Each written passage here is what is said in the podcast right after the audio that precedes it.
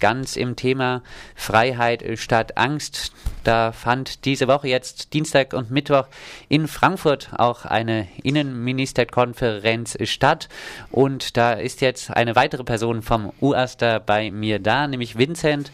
Der UASTA hat auch das Thema Freiheitsrechte im Blick und deshalb gibt es auch Leute vom UASTA, die nach Frankfurt äh, gehen, um dort gegen die Innenministerkonferenz zu demonstrieren. Vincent, warum warst du persönlich in Frankfurt? Was kritisierst du an der Innenministerkonferenz? Naja, ich, äh, erstmal ganz kurz zur Klarstellung. Ich war dort nicht als UASTA-Vorstand, sondern als Privatperson.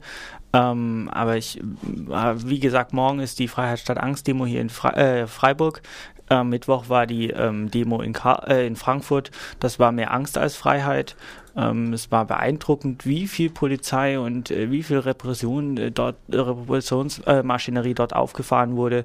Und ich ganz persönlich war dort auf der Demonstration, weil ich eben äh, mir das nicht bieten lassen möchte, dass äh, legitimer Protest in der Art und Weise dort äh, eingeschränkt wird und überhaupt eingeschränkt wird. Und ähm, ich bin einfach der Meinung, dass äh, Repression nichts auf Demonstrationen zu suchen hat, dass Repression nichts im politischen äh, Zusammenhängen zu suchen hat, sondern dort auf jeden Fall rauszuhalten ist. Und ähm, für mich ist der repressive Element einer Innenministerkonferenz doch ein ganz gewaltiges, weil dort eben ganz entscheidende Sachen beschlossen werden, sei es jetzt ähm, Vorratsdatenspeicherung, überhaupt im Bereich Daten, dann äh, Vorgehen gegen äh, vermeintliche Extremisten, ähm, die Innenministerkonferenz propagiert die Extremismustheorie auch weiterhin, ähm, wobei sie das Extremismus, äh, Extremismus dann ganz klar auf den linken Extremismus beschränken, den rechten Extremismus, den Begriff haben sie nicht gebraucht auf ihrer Konferenz, soweit das bekannt wurde. Mm, und auch sonst eine ganze Menge Mist haben sie dort beschlossen oder äh, empfohlen.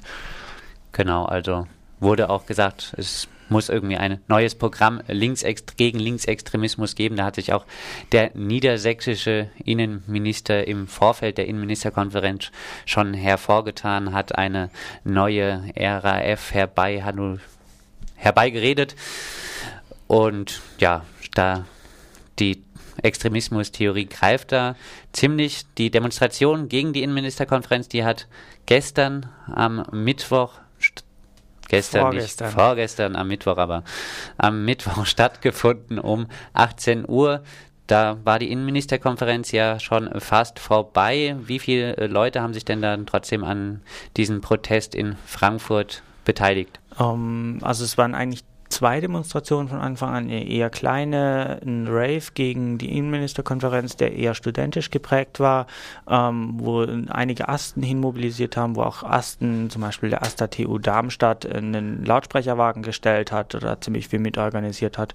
Und die zweite, deutlich größere Demonstration ähm, war die ähm, IMK-Stören-Demo, die ähm, waren laut Polizeiaussagen äh, um die 2000 Leute, ich würde sagen deutlich mehr, ähm, die da unterwegs waren. Ähm, eine sehr lautstarke Demo, die auf einer sehr, sehr langen Route, vor allem wenn man es mit Freiburger Verhältnis äh, vergleicht, äh, sehr, sehr langen Route unterwegs waren, aber durchgängig gute Stimmung und ähm, war doch beeindruckend, was die Leute Kannst da auf die Beine gestellt was haben. Zu den beteiligten Gruppen sagen, es gab es ja, glaube ich, auch ein, äh, kurdische Gruppen, die zu der Demonstration aufgerufen hatten. Und ja, auch das ganze Thema Abschottung der Festung Europa war ja auf der Innenministerkonferenz auch Thema. Ein Punkt des im Vorfeld veröffentlichten Programms der Innenministerkonferenz beinhaltete jetzt neben der Abschottung zum Beispiel auch die Abschiebung und da explizit die Abschiebung in den Irak mhm. auch hin, dass die Abschiebung da ja erhöht werden soll, die Abschiebequote praktisch. Angeblich sei der Irak also scheinbar ein sicheres Land. Was äh, gab es also auch Flüchtlings, äh, gro also Gruppen, gab, die sich für Flüchtlingspolitik einsetzen? Wie war das Bild auf der Demonstration? Natürlich, das, die, äh, das, die Demo war im weitesten Sinne, ja, muss mal zu ausdrücken, dunkelbunt. Ähm, aber es war wirklich äh, ein weites Spektrum an Gruppierungen. Das waren von Bleiberechtsgruppierungen, ähm, dann waren äh, Gruppen äh, da, die eben weiter sich mit Abschiebung, Flüchtlingspolitik, Festung Europa, Frontex, ähm, solchen Themen beschäftigt haben. Dann war ein großes linkes Spektrum von autonomen Gruppierungen über äh, Anti-Imperialisten. Dann waren da kommunistische Gruppen. Ähm, das um, ums ganze Bündnis war mit vielen Fahnen vertreten. Ähm, aber es waren auch dann Gruppierungen, die zum Beispiel eine Gruppierung, ähm, die sich ähm, um die Rechte von Prostituierten kümmert, ähm, die da eine Interessenvertretung darstellen äh, will. Äh, die FAU war da, hat eine Rede gehalten zum Auftakt. Ähm, also ein sehr breites Spektrum und es hat sich gezeigt, dass ähm, die Gruppen doch äh, trotz allen Spaltungs- und äh, Trennungs- und Distanzierungsgründen, die es sonst so alles gibt, bei dem Thema doch eine einheitliche äh, Konsens gefunden haben und da auch durchaus zusammenarbeiten äh, können, wenn es um solche Themen geht, wo äh, einfach auch alle betroffen sind.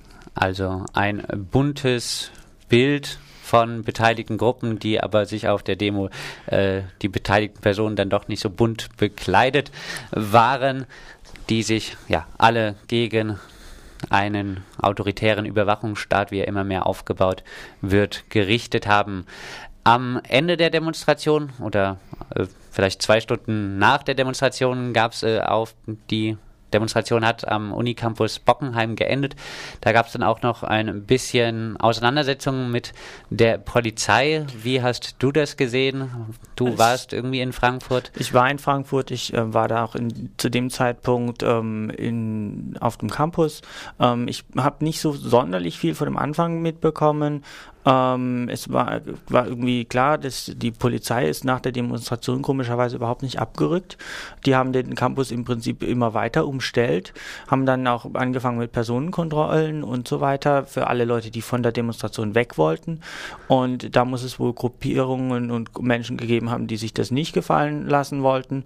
Ist ja auch irgendwie verständlich, der Abzug von der Demonstration sollte eigentlich auch irgendwie ohne Kontrollen ablaufen. Ähm, und da gab es dann zu Konflikten und ähm, äh, ich habe dann persönlich davon ähm, erfahren, als es darum ging, dass ähm, es irgendwie zur Debatte stand, dass das Studiehaus dort geräumt werden sollte.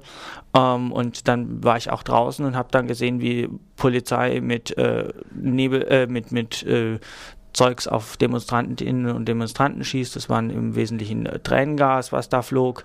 Und Tränengasgranaten gegen Menschen gerichtet ist halt nicht so nett. Und dass dann äh, andere, äh, dass dann die, die die Leute, die da demonstriert haben vorher, ähm, sich dagegen wehren, ist auch irgendwie verständlich. Flogen wohl ein paar Flaschen, ähm, aber im Wesentlichen, also was man so gehört hat, ist von den Polizistinnen und Polizisten niemand verletzt worden. Kann man bei den Demonstrantinnen und Demonstrantinnen äh, auch irgendwie sagen, bloß äh, ich zum Beispiel habe eine kräftige Ladung äh, ähm, Tränengas ins Gesicht bekommen. Es war nicht so nett. Ich war auch nicht unter den Leuten, die Steine geworfen haben. Ich saß zu dem Zeitpunkt vor dem Studiehaus auf einer Bank und habe da ein Bier trinken wollen. Und der Nebel, dieser Tränengasnebel wurde einfach mitten ins Café reingetrieben, ähm, bis, bis in das Studiehaus rein, in die Asta-Räume im Gebäude drin. Das war alles andere als in Ordnung, was die Polizistinnen und Polizisten da gemacht haben. Haben sich aber ganz gut hinter ihren äh, Schilden und ihren Helmen und ihrer Ausrüstung verborgen, sodass sie nichts abbekommen haben. Also Tränengas-Einsatz am Mittwoch auf dem Frankfurter Campus. Dazu muss man sagen, dass das Kotz, das ist das ein Café da in Frankfurt auf dem Campus vor fünf Jahren schon einmal geräumt wurde. Das Kotz als Hort von linken Aktivismus, was der Polizei auch am Mittwoch scheinbar wieder ein Dorn im Auge gewesen ist.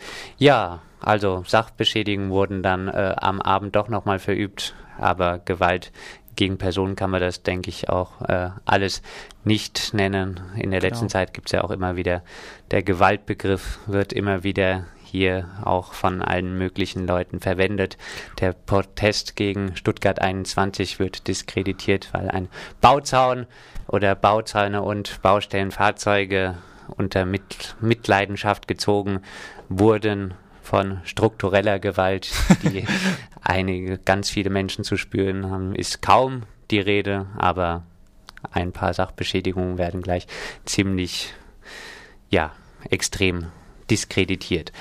Ja, soweit Vincent ein erster Erlebnisbericht aus Frei, äh, Frankfurt von der Innenministerkonferenz. Ich denke, äh, an den Themen der Innenministerkonferenz werden wir bestimmt auch bei Radio Dreikland dranbleiben.